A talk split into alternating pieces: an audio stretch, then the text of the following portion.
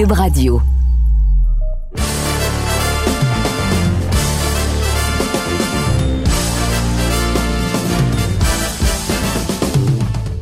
Monsieur Anberg.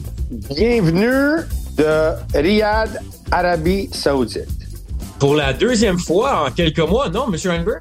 Deuxième fois depuis euh, le mois d'octobre. Ouais. Puis ça va être trois fois au mois de février. On se croise les doigts pour le mois de février. Ou Sick Fury? Oui, on, croise, on, on, se croise les doigts. D'après les gens à qui j'ai parlé, j'ai parlé à des gens de, de, de, la compagnie de promotion de Frank Warren. Et eux autres, ils semblent confiants qu'on va être de retour le mois de février. Puis ça a l'air qu'ils annoncent d'autres combats d'importance pour euh, Riyad aussi. Fait que. Euh, le nouveau Las Vegas, Russ Riyad. Hey, c'est vraiment extraordinaire. Je, je jasais tantôt avec, euh, avec Anthony Decari. Et les, les galas de boxe, les combats de boxe qui sont, qui sont sur cette gala, quasiment chacun pourrait, pourrait être un combat final, un show à, à, à, ce combat lui-même. Tu comprends? Oui, oui, oui, dans le fond, parce qu'on parle de la carte, le Day of Reckoning, qui appelle ça peut-être le jour du jugement. C'est la traduction la plus euh, proche de la traduction exacte par rapport au gala. Donc, c'est quoi? C'est huit combats. Et chacun des huit combats, sept combats impliquent des poids lourds. Le seul, c'est le champion Dimitri Bivol des 175 livres. Un des champions avec Beterbiev, naturellement, en action face à Lyndon Arthur. Donc, tu as vraiment une carte que, oui, tu pourras avoir. Certaines finales sont plus impressionnantes que d'autres si tu prends individuellement. Mais du début à la fin, on a rarement vu une carte euh, que les gens vont être autant excités pour le week-end avant Noël. Écoute, je connais pas tous les combats par, par cœur, mais Wilder Parker, ça peut, être un combat, une carte de boxe à elle seule, right? Oui. Euh, euh, Wilder. Euh, Joshua face à Otto Wallin. Wallin. Oui. Pour être seul. Miller face à, à, à Dubois. Dubois. En Angleterre, ça pourrait être une finale. Absolument. Jay Apataya. Oui. Comme Zoro, peut-être en Australie, ça pourrait être une finale. Quand même champion du monde. Euh, Makhmoudov, Kabayel pour le Montréal ou d'autres endroits pour être une finale. Philippe Horowitz. Certains, tu sais, Frank Sanchez, Junior Foch, je suis pas sûr que c'est une finale vraiment n'importe où. Peut-être à certains endroits aux États-Unis, mais on a vu pire. Ben, ben oui, on a vu pire, mais voyons donc. Fait ouais. tu sais, c'est vraiment extraordinaire qu'est-ce qu'ils font ici, là, tu sais l'argent qui est dépensé pour ce combat, Matt, tu peux pas t'imaginer. Laisse faire les, les bourses des boxeurs. Mais juste tout qu'est-ce qui l'entoure. Il y a quelqu'un qui a dit à Anthony Decari aujourd'hui, il a dit, juste l'écran qu'il y avait au site de, de l'entraînement vaut plus que le, le show d'un promoteur au complet. Et voilà qu'on, ça va être la troisième fois, mais tu sais, la deuxième, vraiment, on a parti avec Fury and Ganou, là, on arrive avec la saison euh, complète, si on veut, de pour les prochains événements. Et on a vu il y a quelques mois à quel point ils sont prêts à mettre tous les ressources pour vraiment faire un show, le wow factor. Et on parle d'un montant d'argent, c'est vraiment, euh, tu peux pas compétitionner. Le reste du monde ne peut pas compétitionner avec euh, l'argent qui est disponible pour ce genre d'événement. Mais avant qu'on s'avance trop vite, Russ, on veut saluer euh, nos écouteurs, nos téléspectateurs pour ceux qui nous ben écoutent sur le ben balado, ben le dernier round de, sur Cube ou que ce soit le tvasport.ca, Spotify. Et merci également aux gens, on vous rappelle, vous pouvez nous communiquer le dernier round box en commercial gmail.com, le dernier round box avec un E. Et on va répondre à une question plus tard au balado. On a eu quelques-unes, mais j'en ai une que j'ai ciblée, Russ, pour toi, de Stéphane, un peu plus tard au balado. Parce que c'est le dernier de l'année. Surprise. Une surprise, une question piège. Non, pas une question piège, mais une question que tu n'as pas encore euh, eu. Et quand on regarde euh, l'horaire du balado, c'est le dernier de 2023, on est à une journée environ de la pesée euh, par rapport au décalage horaire. Russ, il est très tard pour toi. Fin de journée ici à Montréal. Donc demain, c'est la pesée pour des poids lourds. Il est minuit et demi en fait maintenant. Exact. Et quand on regarde ça, le balado sera dernière édition de 2023. On a une pause la semaine prochaine et on sera de retour pour la première semaine du mois de janvier. Donc, Russ, quand on regarde à quelques heures les, la pesée, la pesée, quand tu as 7 des 8 combats qui est des poids lourds, bonne nouvelle, personne ne sera trop nerveux. Donc, exact. Mais t'es là sur place, encore une fois, pour Arslanbek Makhmoudov, le Lion. Donc, on va commencer avec Makhmoudov et on pourra parler du reste de la carte et surtout Wilder Joshua un peu plus tard.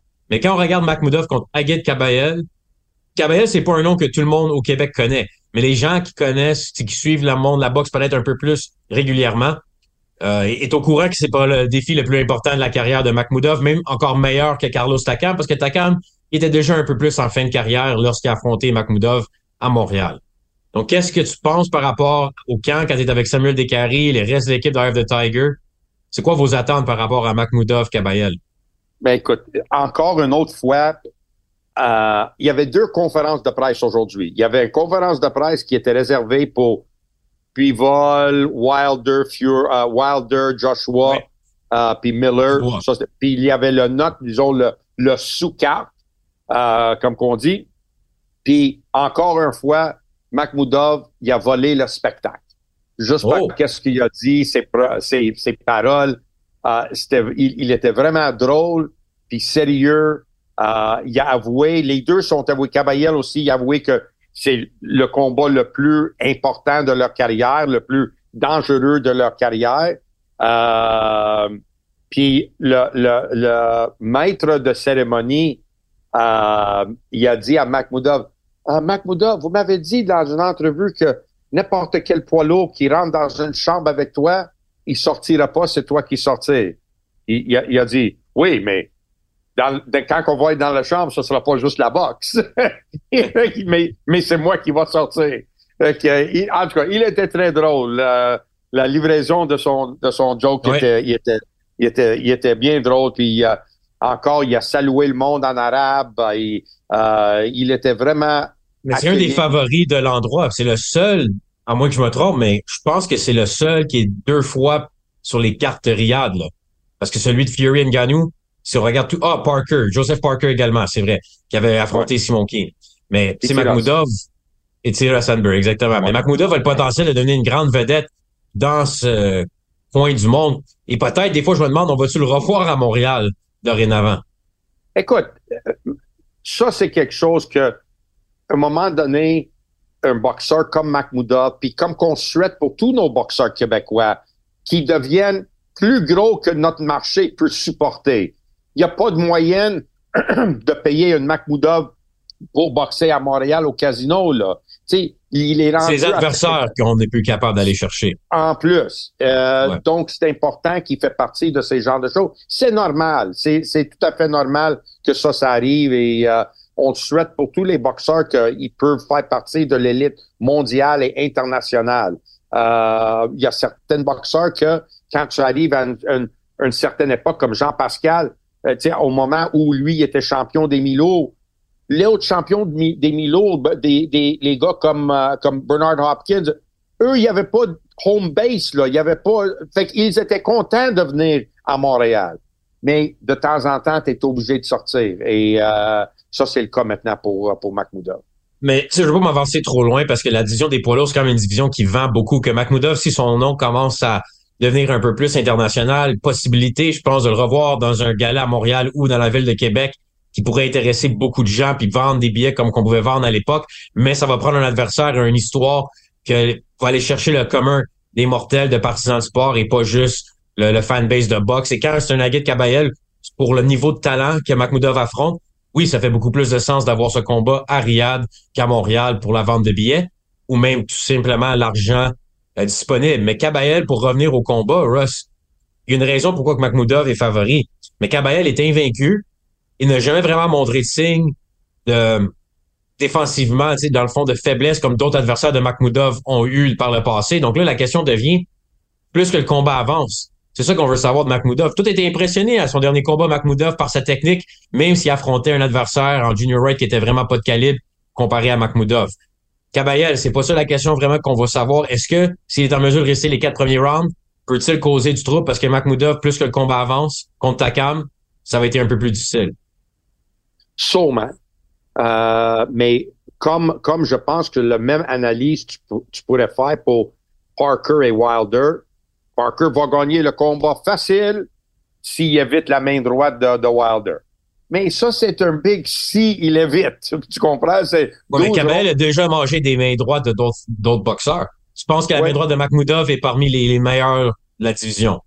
Je pense que les deux mains de Makhmoudov est parmi les meilleurs de la division. Les deux mains. Donc, c'est pas juste une parce des fois, on voit des poids lourds ou surtout d'autres boxeurs à d'autres poids enregistrer plein de knockouts quand un certain niveau d'adversaire. Mais là, quand tu arrives au prochain niveau, Takam n'a pas tombé contre Makhmoudov. C'est le meilleur adversaire de la carrière de Makhmoudov sur papier de loin. Oui, puis euh, oui, un, un Makhmoudov avec pas beaucoup d'expérience, faire face à un gars de beaucoup d'expérience en oui. Takam. Puis euh, je pense que Cabayel, je pense que celui-ci, point de vue d'expérience, les deux sont pas mal égales. Tu sais, c'est deux jeunes qui ouais, Cabell a eu quand même plus de combats de 12 rounds en termes d'expérience. Quand tu regardes Rudenko, Kevin Johnson, Lazaridis, c'est 10 ou 12 rounds à plusieurs reprises. Derek Chisora. Il fait-tu la limite avec Chisora sûrement? Oui. Oui, Caballel, c'est pas quelqu'un qui est connu pour sa force de frappe chez les poids lourds. Connu pour pouvoir boxer sur 12 rounds. Donc, c'est là que je, moi, je trouve que c'est intéressant. Parce que oui, effectivement, si tu penses que Makhmoudov a la meilleure puissance ou parmi les meilleures puissances de la division, ça va être une longue soirée probablement pour Kabayel. Mais si Makhmoudov il tombe avec ses lacunes techniques comme on a vu face à Takam, euh, Kabayel peut gagner ce combat. Écoute, j'ai fait beaucoup d'entrevues ici, puis j'ai jasé avec beaucoup de monde. On dirait qu'on est en Angleterre ici parce que tout le média britannique est ici. C'est pour ça que euh, Joshua est la tête d'affiche en passant, et non Wilder. Oui. Euh, puis tout le monde aime Makhmoudov. Puis ils m'ont demandé c'est quoi ses qualités? Oui.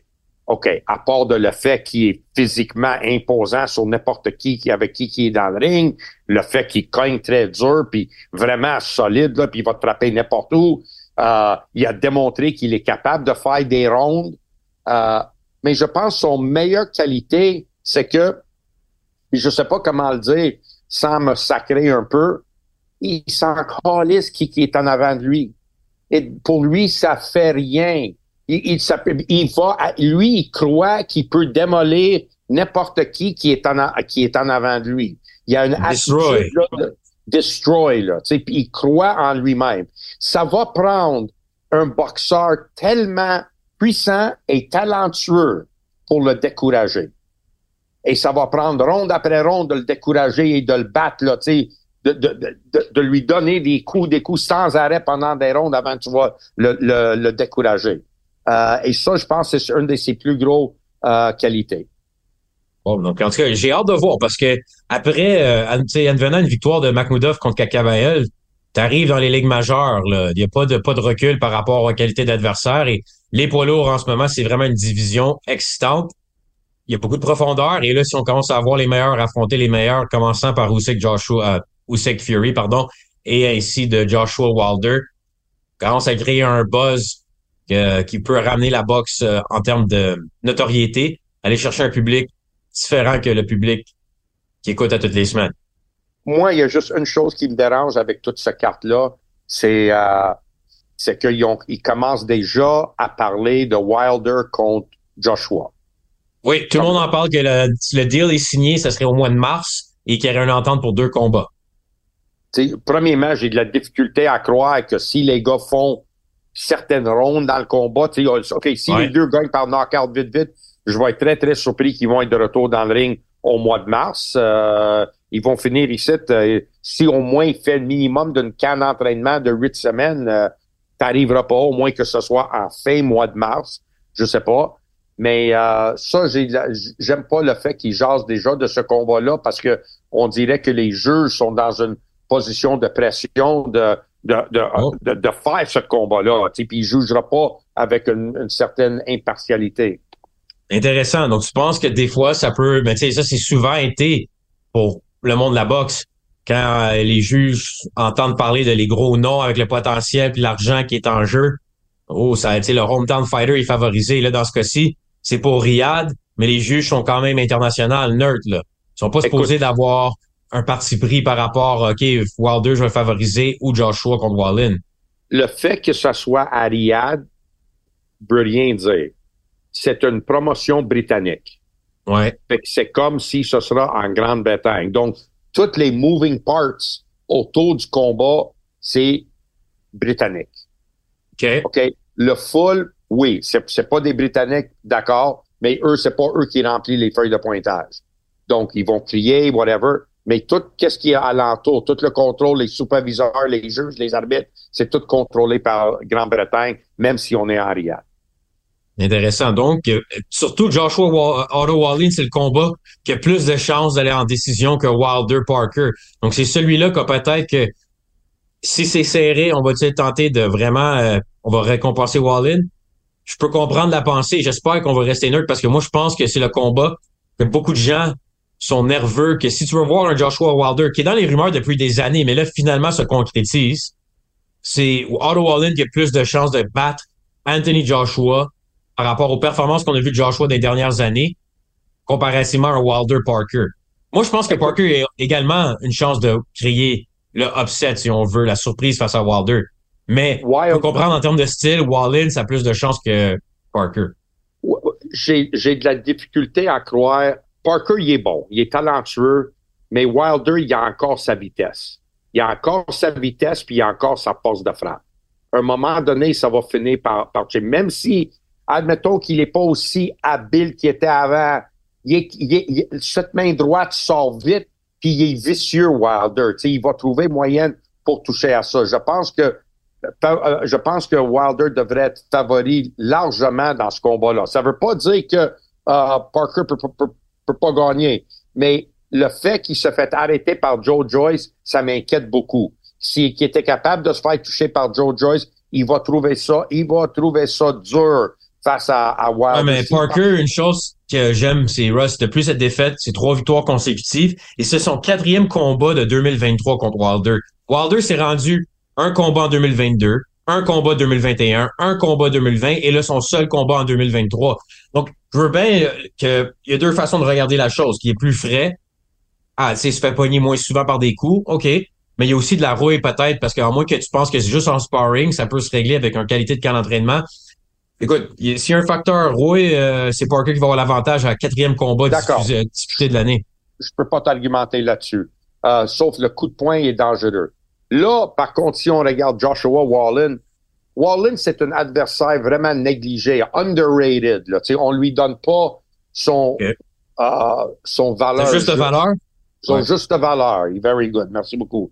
Euh, je pense peut-être c'est peut-être pas une mauvaise idée. Je suis pas sûr. Ça va dépendre comment il a fait dans le camp d'entraînement. Mais est-ce que Joshua a accepté d'affronter Wallin? Parce que Wallin il était gaucher. Puis là, il avait préparé déjà pour euh, pour euh, Usyk à deux reprises de se battre contre un gaucher. Donc, c'est pas étrange pour lui. Euh, intéressant à voir. Euh, euh, puis ça peut aussi... Oh, je me demande, admettons qu'il offre une performance extraordinaire puis il arrête Wallen 4, 5, 6 rondes, OK?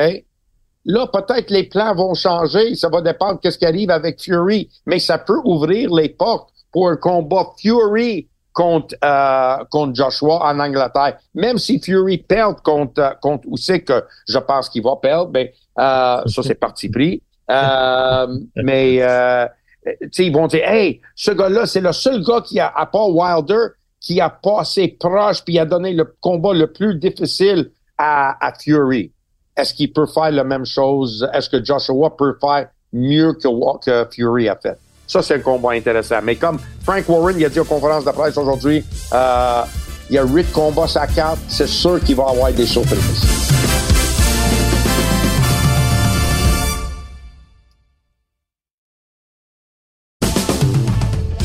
Écoute, c'est intéressant. Puis Otto Wallin, par rapport au commentaire que Frank Warren est confiant qu'il va y avoir des surprises, on sait jamais. Mais quand on regarde euh, Otto Wallin, il arrive pas avec la mentalité, tout ce qu'il dit cette semaine, n'est pas la mentalité d'un adversaire, mais vraiment quelqu'un que lui croit en ses chances. Mais tu sais, il y a des boxeurs par le passé que je suis d'accord, les gens qui m'écoutent, faut pas se fier à des paroles, mais c'est plus aussi de la façon, le comportement. Otto Wallin a été très confiant à essayer de peut-être jouer un peu dans la tête de Joshua, avait créé des complications pour Tyson Fury. Et là, quand on regarde les preneurs au livre, parce que tu en as parlé, Russ, de les surprises potentielles. Pour samedi, selon les preneurs au livre britanniques, Wallin est négligé à 4 pour 1 face à Joshua. Parker, 5 pour 1 contre Wilder. Moi, je trouve ça 4 pour 1 vraiment gros pour un gars qui a donné le meilleur combat à, à Tyson Fury. Si tu m'avais dit 2-1, OK, parfait. Mais 4-1, c'est c'est comme il, il, est même pas dans le combat. Ça sera une gageure à prendre, ça. Va mettre deux des... là-dessus. Il y en a des pas mal gros négligés par rapport euh, au reste de la carte. Mais quand on regarde Parker, seulement 5 pour 1 négligé contre Wilder. Donc, il y a, les, les preneurs au lit britanniques qui considèrent Wallin et Parker d'avoir la même chance de gagner, mais toi, tu as l'air beaucoup plus confiant que Wallin aurait une chance de gagner que Joseph Parker dans son combat respectif. Et je sais pas si on se fait à Wallin. Dernière victoire, dernier combat, puis sa victoire, c'est une décision partagée face à Gassiev, Mourad Gassiev qui pesait 216 livres. Donc peut-être qu'on dit que Joshua va juste être trop gros pour Wallin, qui Wallin a eu une victoire, mais une victoire difficile face à Gassiev en septembre. Oui, mais Gassiev, il est un boxeur talentueux, puis euh, Fury pesait pas 216 livres. Fury pesait au moment du combat 254 livres en 2019 face à Otto Wallin. Donc, euh, tu sais, je pense pas que ça, ça va être un problème. Le problème va être si Joshua peut laisser aller ses mains, s'il s'il a l'air actif, s'il a l'air vivant, comme qu'il était vivant contre, contre Klitschko, tu sais. Euh, ça, fait un bout de ça. Ouais. Parce qu'après les deux défaites contre Usyk, c'est une victoire par décision face à Jermaine Franklin au mois d'avril dernier et au mois d'août contre Helenius, un remplaçant de dernière minute, une victoire par knockout au septième round, mais les deux combats, c'était pas, ça sortait pas beaucoup, le Joshua. C'était craintif non. comme style. Oui. Puis, puis changer, je pense qu'avec ça, ça va être deux, deux entraîneurs différents dans trois combats. Oui, effectivement. Ou si tu veux, ou si tu veux, tu peux dire cinq entraîneurs à ces cinq différents, à ces cinq derniers combats. Cinq entraîneurs, c'est cinq, sur, différents cinq combats. Sur quatre. Cinq sur quatre, euh, quatre sur cinq. Il y avait Rob McCracken, il y avait Rob McCracken, le premier combat contre euh, Usyk. Le deuxième, avait, ah, Robert Garcia. Robert Garcia, le deuxième. Ouais. Après ça, il a fait deux Derek combats James. avec Derek James, puis maintenant, il est rendu avec, avec Ben Davidson. Euh, ben Davidson. C'est que cinq. Cinq entraîneurs. Ben Davidson, tu euh, l'aimes comme entraîneur, Russ? Écoute, je l'ai croisé ici. On, on, a jasé un peu euh, si je l'aime comme entraîneur. Pas sûr. Mais. Okay. il y a eu okay. des résultats, il y a eu certains résultats, euh, puis il y a eu certains échecs. Donc, euh, mais, mais ça, c'est habituellement, c'est pas mal le cas de la carrière d'un entraîneur, non? Certains résultats, certains échecs. Je connais pas personne. Ça, c'est comme ton analyse de faut éviter la main droite, là. Oui, peut-être. Mais euh, quand je dis ça, ça veut dire est-ce qu'il y a eu plus de succès qu'il y a eu des, euh, des, des échecs? Je sais pas. The jury is out. Mais en tout cas, Otto Wallin a dit Ben Davidson était dans le coin de Tyson Fury à l'époque lorsqu'il y a eu leur combat et Tyson Fury avait congédié Ben Davidson après cette victoire face à Wallin. Donc Otto Wallin a dit euh, peut-être que Ben Davidson va se faire congédier une deuxième fois après ce week-end. Ça, c'est le, ça, c'est la seule chose qui me, con, qui me concerne avec euh, Joshua de c'est quoi le input, comment que les entraîneurs sont capables d'y aller chercher en dans lui le meilleur? C'est cinq entraîneurs, puis, puis quand tu parles Quatre entraîneurs, Russ. Quatre, quatre, quatre entraîneurs en cinq combats. McCracken, Garcia. Ah oh oui, c'est vrai, deux fois Derek James. C'est ça, deux fois Derek Quatre entraîneurs en cinq combats.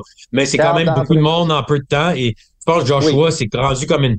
C'est un superstar que qu'est-ce qui arrive avec ces gars-là? C'est t'es là pour juste faire. C'est plus toi se fait dire en tant qu'entraîneur quoi faire par le boxeur. Le boxeur est plus ouvert à se faire dire par l'entraîneur c'est même que le camp va aller, sinon tu, tu serais pas ton coach. là. C'est plus de que ça premier, marche. C'est la première fois que j'ai entendu Joshua dire que il a appris des choses de Ben Davidson. Ah oui, hein? Ouais, il a dit, he's a good coach, j'ai appris des choses que tu vas voir. OK, on va voir. Moi, la seule chose qui m'inquiète, c'est que peu importe comment tu es bon, il reste une certaine période d'adaptation que tu as besoin avec ton entraîneur, puis oui. une certaine confiance. Euh, on va voir. On va voir ce que ça va donner. Puis pourtant, Joshua, il y avait des bons entraîneurs. Robert McCracken, c'est un bon entraîneur. Robert Garcia, Fish parle pour lui-même. Euh, tu vraiment talentueux. Derek James, je suis pas sûr. Flavor of the month, peut-être. Euh, ouais, mais je pense que Derek James, c'est aussi une décision par rapport. Tu sais, Joshua, il veut pas aller aux États-Unis aussi longtemps. Puis des gars comme Derek James, ils ont plein d'autres boxeurs aux États-Unis. Tu peux, ouais. pas se permettre d'aller en Angleterre juste pour Joshua pendant des semaines et des semaines de temps. Donc, ouais. moi, je pense que cette décision-là, c'est une décision logistique plus que rien d'autre parce qu'il avait dit qu'il va continuer à travailler avec Derek James dans le futur. Puis par rapport à McCracken, c'est son entraîneur qui l'a amené au niveau de championnat. Là, il voulait un changement parce qu'il fallait qu'il blâme quelqu'un après une coupe de défaite. Ça fait partie de la game. Et là, après, par rapport à le nom de Garcia, qui m'échappe. Garcia, Garcia. Garcia, c'était juste pas un mix, je pense, par rapport à Garcia aime des gars qui veulent se battre. Donc, quand on regarde le, souvent les boxeurs qu'il a représentés. Puis il n'y a pas beaucoup d'expérience avec des poids lourds non plus. Euh, en tout cas, ça va être intéressant de voir. Euh, moi, qu'est-ce que je trouve un peu triste, puis j'ai fait des, comme je t'ai dit, j'ai fait des entrevues euh, sur TNT hier. Puis euh, les gars ils m'ont demandé qu'est-ce que je pensais de, de, de Joshua. Puis j'ai dit, vous autres, les journalistes, vous devrez avoir honte de comment vous avez traité Anthony Joshua. Euh, c'est quelqu'un qui a gagné une médaille d'or aux, Jeux olympiques, deux fois champion du monde. Il est le, le boxeur sans doute le plus populaire de loin en, en, en, Royaume-Uni. Il peut pas aller nulle part, nulle part sans se faire connaître. Euh, il est poli, il est, il, est poli, il, parle à du monde, il est gentil, il est souriant, il parle jamais mal de personne ou il, part jamais en parler mal de quelqu'un. Si quelqu'un parle de lui, mais ben là, il va répliquer. Mais ouais, à part la fois quand il a perdu contre Usyk, puis il a perdu un peu la tête au micro, là. Oui, il a perdu la tête au micro. Mais il n'a pas parlé en mal, il a juste pris la parole euh, sans, sans, sans permission, si tu veux. Euh, Ouais, mais tu sais, parce que je, comprends, je comprends ce que tu veux dire, Russ, mais c'est aussi ça, ça fait partie de surtout les, les tabloids britanniques. Tu sais, des fois les gens ils pensent que les médias québécois sont sévères envers les Canadiens, c'est parce qu'il y a d'autres endroits à travers le monde que c'est encore pire. c'est rien, c'est rien, man. Le, British press il est, vraiment difficile là, tu sais, euh, puis pas juste dans le sport. Regarde qu'est-ce qu'ils ont fait à Princess Diana là, tu sais, c'est on va dans un autre, euh, un autre débat. Non, mais je veux dire, les, les, comme tu dis, les tabloïds britanniques, ça, c'est un autre métier, là, man. C'est euh, c'est une autre façon de penser. Mais, tu sais, le fait qu'il avait perdu contre Usyk, on qu'est-ce que j'ai dit en honte, c'est que vous l'avez traité comme un gars qui était favori à 9 contre 1, puis il a perdu. C'est comme ça. vous étiez tellement déçus. J'ai dit, hey, le premier combat après 8 rounds, le combat était even. Ouais. C'était pas, il, il s'est pas fait euh, euh, euh déclasser. Puis il était pas favori à 9 contre 1, puis il a perdu. C'était un combat difficile contre un des meilleurs boxeurs sur la planète à ce moment. Et eh oui. Ouais, Russ, t'as raison, t'as raison. OK, j'ai raison. Je peux pas euh, argumenter, Russ, là-dessus. Donc, je veux juste terminer le balado de 2023 en remerciant les parties encore une fois. Il nous reste quelques sujets la question, puis après ça, on va te laisser aller dormir. Là, c'est parce que je sais que t'es pas aussi fort euh, que d'habitude quand t'es au Québec par rapport à ton nightlife. Ben, c'est que tout est tout est cédulé mauvais, man. On s'en va à les conférences de presse puis les les les, les media workouts. On part d'ici à 5h30, on revient à 10h le soir. Là, j'ai pas le temps. Ben, on, va manger, puis là, je suis de retour. Je veux travailler avec vous autres. J'ai pas le temps de travailler. J'aurais pu commencer à travailler plus de bonne heure pour aller au, prendre un petit sieste puis aller aux salles de billard. Là, je peux pas. Ma carrière de billard est en ruine à ce moment-là, man. Ouais, non, ça, ça, va pas bien pour euh, la salle de billard euh, cette semaine, ça c'est certain. Juste quelques euh, par rapport au reste de la carte. On a parlé de Makhmoudov, on a parlé de Joshua Wallin et Parker Wilder, mais juste pour les preneurs au livre britannique, quand on regarde Bivol favori à 13 contre 1, face à Linton Arthur. C'est le plus gros favori de la carte, à part Philippe Orvich, Orgovich, qui est favori à 19 pour 1, face à Mark DeMaury, le bodybuilder. Hmm. Frank Sanchez, Junior Fa, Frank Sanchez favori 11 pour 1. Makhmoudov est favori à 7 pour 1. Dubois, Miller, c'est le combat le plus serré selon les preneurs au livre. Miller est négligé à 3 pour 1. Et ça, Miller, c'est le gars qui devrait même pas être sur la carte. Russ, on s'entend là-dessus, hein, ton préféré. Écoute, c'est dommage parce que il est drôle, là, tu sais, il est, il, il est drôle, il est, c'est, c'est, c'est excitant d'être parmi lui, tu sais, il parle beaucoup à des gens, c'est une extroverte, euh, tu sais, mais si on veut être sérieux avec le dopage dans la boxe, quelqu'un qui s'est fait pogner deux fois, puis encore, il y a de l'opportunité de faire l'argent qu'il fait, c'est quelle sorte de message que ça envoie, ça, à, des gens? Ouais, um, comment il s'appelle? Uh, Frank Warren, sais, il a, fait son speech hier de dire, écoute, il a commis son crime, il a fait son temps, tu sais, on l'a puni, puis là, il est de retour, puis on devrait tout oublier ça. Moi, ça s'oublie pas si facilement que ça. Pour moi, ça s'oublie pas si facilement que ça. Fait que, euh, en tout cas, on va voir. Pour la suite des choses. S'il va y avoir des surprises comme Frank Warren pense pendant la carte du jour du jugement, bonne façon de commencer euh, le week-end de Noël avec euh, une carte de combat qui commence vers 11h30 du matin à Montréal, si j'ai bien compris. Euh, donc, on a pour une bonne après-midi de boxe le 23. As-tu écouté, est-ce que as-tu écouté la réponse de Anthony Joshua quand ils l'ont demandé s'il était intéressé à faire face à, à Jermel Miller? Euh, ben, je pense qu'il a dit qu'il allait jamais affronter Miller, non? Ouais, puis ils ont dit pourquoi? Puis sais-tu qu'est-ce qu'il a répondu? Non, mais je j'ai hâte de t'entendre. Il a dit parce que c'est une drug cheat, c'est un tricheur de drogue. Puis là, il y avait une petite pause, puis son timing était parfait. Il dit il de, Miller devrait affronter Dillian White. ah, c'est vrai, les ah deux tricheurs ensemble. ben oui, les deux tricheurs ensemble, exact. Pour ce qui est, euh, Russ, de la question de le partisan que j'ai retenu, et merci de nous envoyer des questions au euh, adresse courriel que j'ai oublié ici, mais qui vient de me revenir. Le dernier round box en commercial gmail.com. Tant si longtemps que M. Hanber est banni de Twitter, nous allons continuer avec cette adresse courriel. On a eu quelques-unes, mais celle que je veux aborder, Russ, en terminal balado, c'est une analyse de M. Stéphane et Stéphane Bass. Donc, c'est pas Stéphane Larouche parce que le combat Bouté Frotch est le sujet du, du courriel, pardon. Et je sais pas si tu te souviens assez du combat. Sinon, Russ, on le regardera puis on répondra en détail au mois de janvier. Mais M. Stéphane Bass trouve que Carl Froch, à ce jour, a triché face à Lucian Boutet. Te ah souviens-tu de l'épisode des gants? Froch avait décidé de changer ses gants dernière minute. Aucun membre de l'équipe Boutet avait pu surveiller les bandages de Carl Froch. Pendant le combat, euh, Froch a expliqué qu'il y avait un problème avec ses gants. Après le combat, il a refusé d'enlever ses gants. Et euh, on pense même, selon Stéphane, que l'épisode de Carl Froch John Boutet avait laissé un, un goût amer euh, par rapport à l'utilisation des gants de Carl Froch, comme que Deontay Wilder à ce jour accuse Tyson Fury par rapport aux gants de Fury face à Wilder. Et, et Dillian White a fait la même chose avec euh, Oscar Divas. Mais te souviens-tu assez de cette euh, ce que le combat Froch Boutet pour les images que M. Stéphane Bass rappelle ou faudrait que tu réécoutes? J'aimerais répondre à. Moi, je n'étais pas vraiment au courant de le changement de gants. Ça, je n'étais pas, sur place, c'était à Montréal. Non, non, j'étais non, non, j'étais en Angleterre. Pour vrai? Bah, tu vois, ça, j'oublie celle-là. T'étais en Angleterre pour qui? Je, faisais la description en télévision. Dans ce temps-là, il faisait voyager le monde jusqu'en Angleterre. Oui. Ah ben ouais.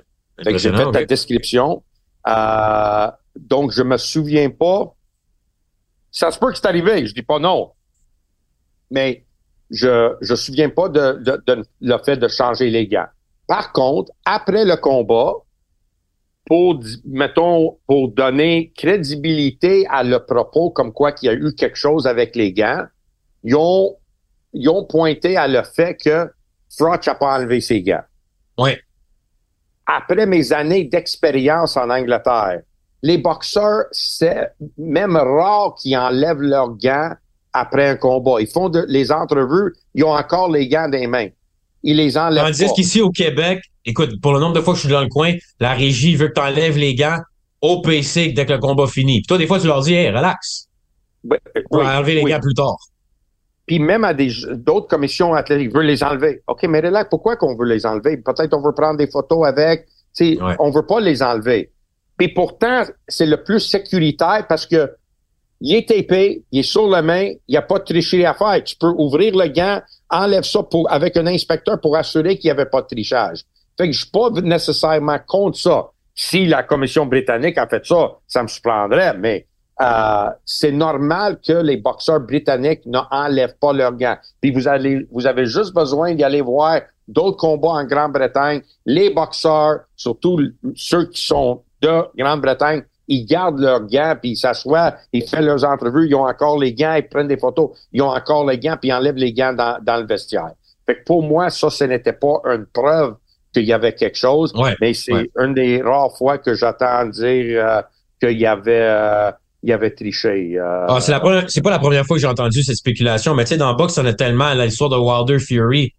Tant si longtemps qu'il n'y a pas de preuve nulle part, je, je comprends peut-être aussi qu'il y a un côté partisanerie de Québec, mais je pense que tu peux pas faire des accusations euh, sans plus de preuves que ça, mais je me souvenais pas, c'était une bonne question quand même de, de Stéphane de rappeler l'événement par rapport au fait maintenant que tu es en Angleterre, que j'avais oublié Russ pour euh, ce gars-là. Moi, je me souviens juste de quand tu étais revenu la semaine, quelques jours après le combat, tu as eu une entrevue avec Tony Marinero, qui est euh, maintenant un collègue de Jean-Charles, que je pense que c'était la dernière fois que tu étais sur l'émission de Tony par rapport à la défaite de bouteille face à Carl Froch. Ben oui, parce que tu sais, j'ai ah, ah, je pense le vendredi, il, était pour, pour bouter, puis ah ouais, il va gagner.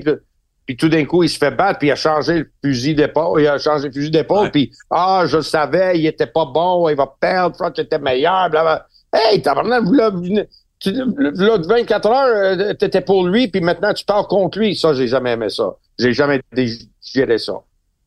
Ross, par contre, j'espère que tu gères la bouffe à Riyad. As-tu fait changer le menu cette fois-ci ou non, le menu est correct? Le menu est correct, très bien. je pense. C'est le sommeil le problème cette fois-ci. Oh, ben, sommeil, oui. surtout le 7 Jules. Le 7 Jules, il est vraiment. Puis c'est loin. À, toutes les fois, il faut aller au site qui est à peu près à 20, dépendamment du trafic, 20 à 30 minutes d'ici aller, 20 à 30 minutes le retour.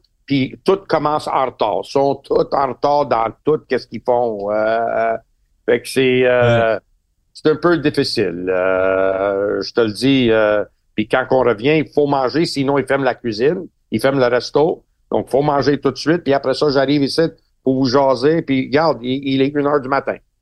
Donc, Ross... Euh... été nulle part, sauf que la conférence de presse, manger, puis venez te, te jaser. Il est une heure du matin. Pas de salle de billard, malheureusement, cette fois-ci, M. Amber. On souhaite la meilleure des chances dans le combat avec Makhmoudov samedi qui est disponible sur deux zones pay-per-view. Et par rapport au message, est-ce que tu as un message euh, du temps des fêtes à nos auditeurs, Russ? Ben oui, je, mais tu n'avais pas besoin de, de, me rappeler que tu as-tu un message pour les temps des fêtes? je voulais souhaiter un joyeux Noël à tout le monde. Puis euh, euh, écrivez à Twitter, puis demandez pourquoi commence une pétition, pourquoi Tilas il est plus sur Twitter? Euh, si Trump peut être de retour, puis Alan, Alan Jones, Alex Jones peut être de retour, Tilas peut être de retour aussi. On le souhaite 2024. Tireuse de retour sur Twitter slash X. Merci tout le monde de l'écoute. Joyeux temps des fêtes et on se retrouve pour la première semaine du mois de janvier. Et on écoute le gala de samedi, Day of Reckoning, le jour du jugement. Joyeux Noël à tout le monde. Puis un, un, un, spécial euh, Noël, un spécial souhait pour le, souhait pour la nouvelle année à Martine Vallière-Bisson qui lutte contre le, cancer, puis qui nous écoute à toutes les, toutes nos podcasts, elle les écoute, puis elle m'écrit tout le temps quand, quand, euh, quand, quand, elle écoute. Euh, donc, euh, une très joyeuse Noël. Elle a passé une année difficile, mais a du cœur. On pense à toi, Martine. Hâte de revoir dans le ring en 2024. Au revoir, M. Amber. Monsieur Cassavant, joyeux Noël, mon ami. Oh, oh, oh.